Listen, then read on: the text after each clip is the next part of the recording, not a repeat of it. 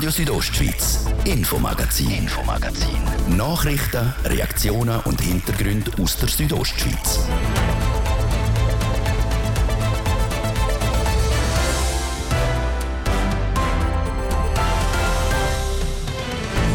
Es ist jeweils das große Wintersport-Highlight all vier Jahre die Olympischen Spiele. Und schon bald, nämlich 2030, könnten sie in der Schweiz stattfinden, auch hier bei uns im Kanton Graubünden. Die Bundesrätin Viola Amherd will eine Kandidatur prüfen. Wir wollen wissen, was der Präsident vom Bündner Skiverband dazu sagt.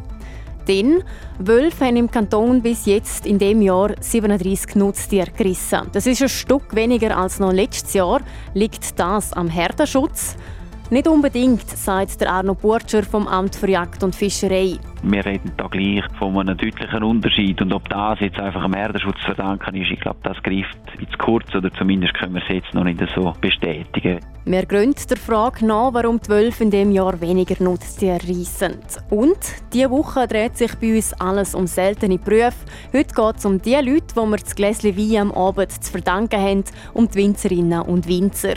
Winzer haben mir einfach von Anfang an schon am besten gefallen und das wollte ich noch nicht mal gerne Wein haben. Sagt Florian Furrer, er hat uns einen Einblick in seinen Alltag gegeben. Das drei von den Themen im Infomagazin auf Radio Südostschweiz vom Dienstag, 25. Juli. Im Studio ist Jasmin Schneider. Ich wünsche einen guten Abend. Es ist wieder einmal so weit, in der Schweiz wird geprüft, ob man für Olympische Winterspiele kandidieren will. Das schon für das Jahr 2030. Und die Chancen, dass die Schweiz die Olympiade kriegt, sind gut. Martin De Platzes.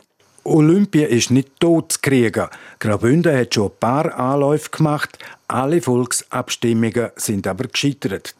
So auch der in den letzten zehn Jahren. Einmal 2013 knapp, deutlich dann im Jahr 2017 für eine Bündner Kandidatur 2026 mit 60 Prozent Nein-Stimmen. Die jetzige Diskussion für Olympische Winterspiele die ist nicht von der Schweiz losgetreten worden. Ende März ist das Internationale Olympische Komitee IOC aktiv auf die Schweiz zugekommen. Das IOC hat freundlich angefragt, ob die Schweiz das will machen, denn am IOC fehlt es schlicht an Bewerbungen. Und jetzt sind Olympische Spiele auch im Bundesrat ein Thema. Die Bundesrätin und Sportministerin Viola Amherd will eine Kandidatur unterstützen. Dass dem so ist, darüber ist bei uns im Kanton besonders der Gaudenz Bavier erfreut, der Präsident vom Bündner Skiverband und GLP Grossrat. Von dem her gesehen ist das Thema, das ja sehr emotional auch ist, wieder in aller Munde und äh, politisch wird es natürlich Diskussionen geben, das ist klar. Ich persönlich äh, befürworte eine Kandidatur, weil wir könnten doch rund 60 Millionen Kandidaturkosten, das man einsparen und das IOC sicher Hand bieten und auch die Forderungen vom IOC nicht mehr die gleichen, wie sie sind. Die Kandidatur 2030, das wäre nationale Kandidatur, Wettkämpfe in den Regionen auf Anlagen in Stadien, wo es schon gibt, fehlen dort einzige Hallen für die Einschnelllaufdisziplinen. Nochmal, das Bündner Stimmvolk hat in den letzten zehn Jahren zweimal Nein gesagt zu Olympischen Winterspielen. Die Entscheid, die werden die respektiert, sagt der Präsident vom Bündner Skiverband. Bei dieser neuen möglichen Kandidatur ging es aber um ein ganz neues Konzept. Es wären nationale Winterspiele. Die Schweiz würde als ganze Wintersportnation kandidieren. Keine Rede von Kantönlegeist. Im Fokus logischerweise auch Graubünden mit seiner schon vorhandenen Infrastruktur. Haben Biathlonanlage in haben eine Bob Natureisbahn in St. Moritz, wir haben genügend Hockeystadien, wir haben Sprungschanzen in Einsiedeln in Engelberg, also von dem her gesehen sind Anlagen vorhanden. Also vor allem wir haben ein Know-how, wir haben Schneesport-Know-how, wir haben Organisationskomitees, die Ajour sind, die vom neuesten Stand sind, die so internationale Anlässe müssen, äh, werden. Olympische Winterspiele 2030 in der Schweiz eine riesige Kiste, eine Kiste, die in sieben Jahren von 0 auf 100 müsste organisiert werden. Nur eine kurze Zeit. Der Gaudenz Pavier ist aber zuversichtlich, dass es in dieser Zeit machbar ist. Ja, das ist schon möglich. Also von dem her gesehen, wir haben in der Schweiz sehr gute Leute, die Erfahrungen haben. Wenn sie den nötigen politischen Support haben, dann lässt sich das in sieben Jahren organisieren. Die Olympischen Winterspiele sollen nachhaltig sein. Ob dem auch so wird sein, den Beweis muss das IOC zuerst noch bringen. So hat der Präsident vom IOC, der Thomas Bach, in der letzten Zeit mit der Haltung vom IOC nicht unbedingt Vertrauen gewonnen, mit der Haltung gegenüber Russland und China. Trotzdem ist der Präsident vom Bündner Skiverband, Gaudenz Bavier, zuversichtlich, dass das Schweizer Stimmvolk für ein Ja zu Olympischen Winterspielen 2030 kann überzeugt werden. Entscheidend dafür sage dass man das Stimmvolk mit wirklich Fakten kann überzeugen und auch kann transparent machen, dass Olympische Spiele finanzierbar sind und nicht irgendwas wie ein, ein Monsteranlass sind, der nicht durchführbar ist, sondern ich bin überzeugt, wir müssen ein bisschen Mut zeigen und wieder mal etwas Grosses auf die Beine stellen. Ich bin überzeugt, das ist für die ganze Jugend auch, für die ganze Bewegung in der Schweiz, wird das äh, viel positive Effekte haben. So der GLP-Grossrat und Präsident vom Bündner Skiverband, der Gaudenz Bavier. Beim Bund wird aktuell ein Bericht erstellt, in dem soll aufgezeigt werden, wie die Mitsprache von der Bevölkerung und dem Parlament für derartige Olympische Winterspiele gewährleistet werden soll. Der Bericht sowie die Umfrage bei der Bevölkerung sollen bis Ende Jahr erstellt respektive durchgeführt werden. In Graubünden leben es momentan über 112. Das sind eine Handvoll mehr als noch letztes Jahr. Trotz mehr Wölfe hat es bis jetzt deutlich weniger Wolfsriss gegeben als letztes Jahr zur gleichen Zeit. Es berichtet Carina Melcher. Die Bündner Wölfe haben dieses Jahr bis jetzt 37 Nutztiere gerissen. Das sind 91 weniger als letztes Jahr um diese Zeit. Laut dem Verein Gruppe Wolf Schweiz liegt das vor allem daran, dass der Herdenschutz besser umgesetzt wird. Also dass das Alppersonal Tiere mit Elektrozyn und Herdenschutzhunden vor dem Wolf schützen. Viele Alpen haben das Jahr zum ersten Mal überhaupt Herdenschutzmaßnahmen eingeführt. Und die zahlen sich jetzt aus, schreibt die Gruppe Wolf Schweiz in einer Mitteilung. Nicht ganz einverstanden mit dieser Erklärung ist der Arno Burger, der beim Amt für Jagd und Fischerei für die Grossraubtiere zuständig ist. Der Herdenschutz ist sicher nicht schlechter geworden von letztes Jahr auf das Jahr, das ist ganz klar. Und von dem her ist sicher ein gewisser Teil auf Herdenschutz zurückzuführen, aber wir reden da gleich von einem deutlichen Unterschied. Und ob das jetzt einfach am Herdenschutz zu verdanken ist, ich glaube, das greift ins Kurz oder zumindest können wir es jetzt noch nicht so bestätigen. Was laut Arno Burger auch könnte mitspielen, dass es deutlich weniger Riss gegeben bis jetzt. Eins von den zehn Rudel im Kanton, das Beverinrudel, verhalte sich ruhiger dieses Jahr. Wir haben beispielsweise keinen Riss mehr von Grossvieh, also Rinder oder Esel haben wir auch keinen Angriff gehabt, wo wir im Vergleich zu letztes Jahr die zwei Mutterkühe haben. Also dort ist die Situation auch bei den Schafen übrigens sehr viel ruhiger geworden. Das könne sich aber auch noch ändern. Darum sei es jetzt noch zu früh, um ein Fazit zu ziehen. Ein Haufen Risse passieren die im Sommer und der gänge je nach Alp bis Mitte September oder länger. Das bestätigt auch der David Gerge vor Gruppe Wolf Schweiz auf schriftliche Anfrage. Zwei Drittel bis drei Viertel der Schäden passieren in der zweiten Hälfte vom Jahr. Trotzdem, im gleichen Zeitraum hing es das Jahr in Graubünden ein Stück weniger Riss gegeben. Und das, obwohl es mehr Wölfe hing als letztes Jahr. Und ein Blick auf die Bündner Wolfsrudel zeigt, vier von den zehn Rudel sind gewachsen. Heißt, es hat nicht wenig Junge gegeben. Stagias-Rudel, der oberste Surselva, dort hat man fünf Junge. Im Moesola-Rudel rund um den San Bernardino, also gemeint Misocco, dort hat man bis jetzt zwei Junge sicher festgestellt, allenfalls noch einen dritten. Dann haben wir in der Surselva, auch im Valgronde-Rudel, hat man mindestens fünf Junge festgestellt und gerade jetzt frisch im Beverin-Rudel auch zwei Jungtiere. Das sind aber Mindestzahlen. Über den Sommer könnte es sein, dass man noch mehr Jungtiere feststelle.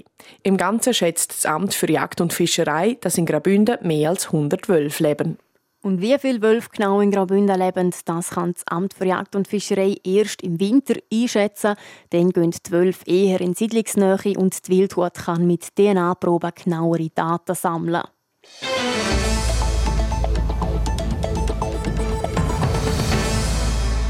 Wir kommen zu unserer Wochenserie und da widmen wir uns seltenen Lehrberufen. Heute nehmen wir den Beruf Winzerin und Winzer genauer unter die Lupe. Wie man sich die Lehre vorstellen muss und was alles zu dem Job dazugehört, weiss Anatina Schlegel. Es ist eine der ersten grossen Entscheidungen im Leben. Nach der Oberstufe mit knapp 16 Jahren heisst es Gymnasium, Lehre oder nochmal etwas anderes. Die Auswahl ist mittlerweile riesig, was es fast noch schwieriger macht. Dieser Entscheidung hat auch der Florian Fuhrer nicht aus dem Weg gehen.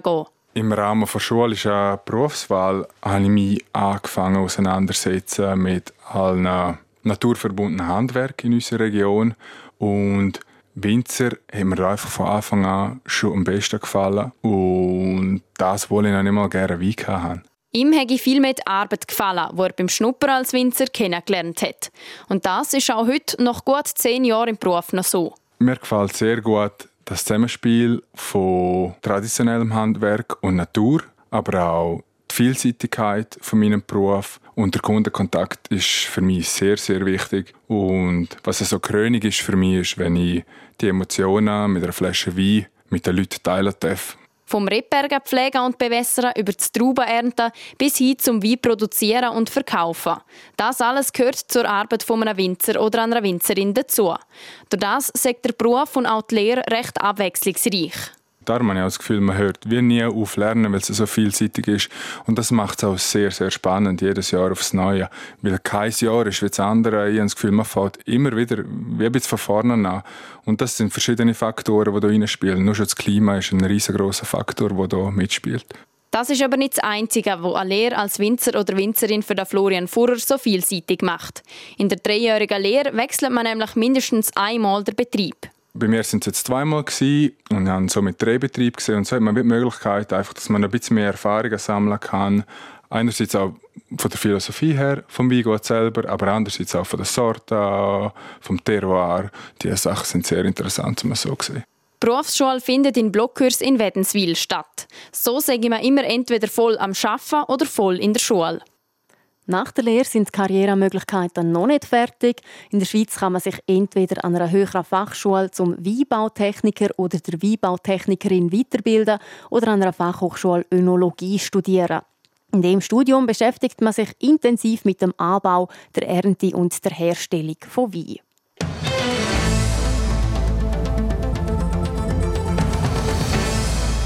Der Kanton Graubünden ist für den Tourismus bekannt. Im Winter ziehen die Leute in die Berge zum Ski oder Snowboard fahren und im Sommer geht es wandern oder auf das Velo. Seit etwas mehr als zwei Monaten haben die Bündner Tourismusdestinationen die Bikesaison angefangen. Wir haben bei verschiedenen Destinationen im Kanton Graubünden nachgefragt, wie der Ansturm der Bikerinnen und Biker bis jetzt aussieht. Andrea Sabadi berichtet. Bikeparks und Trails, also die Velowege, werden beispielsweise in der Lenzer Heide fließig genutzt. Die Lenzer Heide ist ein grosser Name in der Mountainbike-Szene, auch dank der Weltcuprennen und auch der WM 2018. Der Tourismusdirektor Philipp Vasalli ist zufrieden, wie es läuft. Grundsätzlich läuft alles wie erwartet. Äh, wir haben Freude, Biker verteilen sich sehr gut in unserem Gebiet. Also wir haben äh, praktisch keine Wartezeiten an keiner Gondel oder an keiner Bahn und durch das verteilt sich sehr gut. Das ist etwas, was uns sehr, sehr, sehr erfreut. Die einzige Befürchtung, die Philipp Vasalli Anfangs Saison hatte, ist, dass es ein weniger Besucher geben könnte als letztes Jahr. Weil aber der Bike-Weltcup in der Lenzer Heide einen Monat früher als letztes Jahr, nämlich im Juni, stattgefunden hat, ist es anders gekommen. Das merken wir, dass wir natürlich schon viel, viel früher äh, da viele Biker bei uns haben dürfen begrüßen. Was uns freut, dass man auch jetzt wieder dieses Jahr bis am 8. kann im Rotom Bike Park biken, also Gondeln fahren. Bis am 8. kann man da wirklich seine Labs drehen und das noch bis am 13. August und das ist auch wieder auf sehr viel Resonanz gestoßen. Gut im Kurs ist bei den Bikerinnen und Biker auch die Region Davos Klosters, wie der Leiter Kommunikation der Samuel Rosenast sagt. Geholfen hat auch der Petrus. Das Wetter ist sehr gut äh, jetzt in diesen Sommermonaten. Entsprechend haben wir auch viele Bikerinnen und Biker äh, bei uns. Wir haben auch einen neuen Anlass gehabt mit der ÖKK Bike Revolution, wo ein Haufen Biker nach Davos äh, Klosters gebracht hat und können wir wirklich ein positives Fazit ziehen bis jetzt. Konkrete Zahlen liegen ihm nicht vor, aber laut Samuel Rosenaust seinem Gefühl ist so, wie es momentan läuft, vergleichbar mit dem Vorjahr. Was aber Tatsache ist und kein Gefühl, ist, dass immer mehr mit dem E-Bike auf den Trails fahren. E-Bike ist eine boomende Sportart in dem Sinn. Wir haben auch spezielle E-Bike-Hüttentouren. Also wir probieren auch unser Angebot auf das Segment äh, anzupassen. Und ja, das ist definitiv so, dass die Community wächst äh, mit dem E-Bike. Da scheint Davos Klosters aber nicht die einzige Destination zu sein, wo das auffällt. Auch im Engadin falle das auf. Laut schriftlichen Angaben der PR-Managerin von Engadin Tourismus, der Corinne Moreno, verlangen die gut 70 Prozent der Erwachsenen einmal ein E-Bike zum Fahren. Für das hat der Tourismusdirektor für Lenzerheide, der Philipp Vasalli, eine Erklärung. Die E-Bikes werden ja immer leichter. Also es ist so ein fließender Übergang zwischen den E-Bikes und wie soll ich sagen, den mechanischen normalen Bikes. Jetzt kann man mit den E-Bikes, mit den Licht auch sehr cool downhill oder einfach Trails durchabfahren. Man hat fast keinen Unterschied mehr, weil der ist nicht mehr unbedingt angewiesen mit den Bahnen rauf, oder? sondern der kann auch selber rauffahren, wo es vielleicht keine Bahn hat und dann dort äh, coole Trails entdecken ob auf einem mechanischen oder einem elektronischen Bike, wenn das Wetter einigermaßen verhebt, dürfte es die Bikerinnen und Biker weiterhin in die Höhe ziehen. Und wenn es auch euch mit dem Velo in die Höhe verschlägt, denkt immer dran, fahren vorsichtig und legen einen Helm an.